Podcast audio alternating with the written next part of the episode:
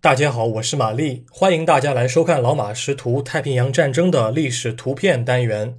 今天是二零二一年六月四日，我想展示的是一张一九四二年同月同日所拍的照片。一九四二年六月四日，美国海军航空母舰约克城号的甲板上，各类舰员正在忙着干活。约克城号航空母舰是该级航母的首舰。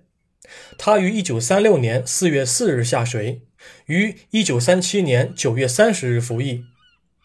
一九四二年五月，美国海军已经通过情报确认了日军的下一个进攻目标。同年六月初，中途岛海战正式爆发。六月四日下午一点二十九分，约克城号航母的雷达发现了日机的光点。原先准备在甲板上降落的 SBD 无畏轰炸机被迫加入了空中巡逻队伍，F-4F 野猫战机则前去拦截日机。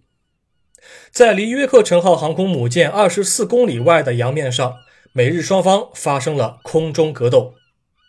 尽管美军战机使出了吃奶的力气前去拦截，尽管约克城号航空母舰在海上进行了机动规避，尽管舰上的损管人员做好了一切准备，但是千算万算，日本飞机还是溜了进来。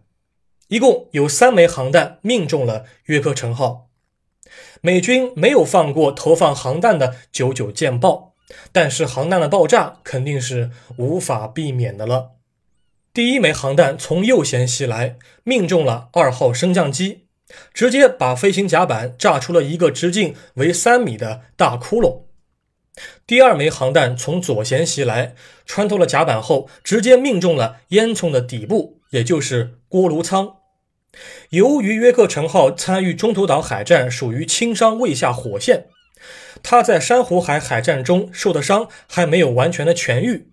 这一下倒好，第二枚航弹直接朝他的伤口撒盐，轻伤也变成重伤了。第三枚航弹从右舷袭来，穿透了一号升降机的边缘，几乎就要引爆约克城号的弹药库了。不过好在美军之前做的预防措施有效，火焰这才没有去弹药库里面串门。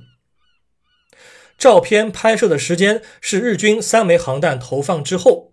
晚于当天下午两点二十分，早于四点钟。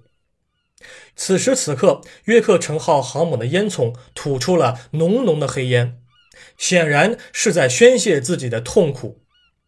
为了躲避日机的空袭以及减少其附带性损伤，美军并没有在甲板上部署或停放大量战机，只有各类地勤、飞行员和损管人员在忙碌着自己的事情。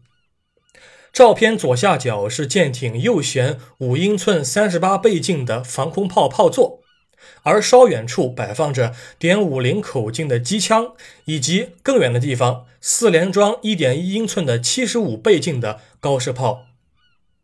照片右侧有一位损管人员正抡起一个榔头敲打着什么，很可能是在给升降机的表面补洞。照片前景处的甲板表面。我们能看见多条阻拦索。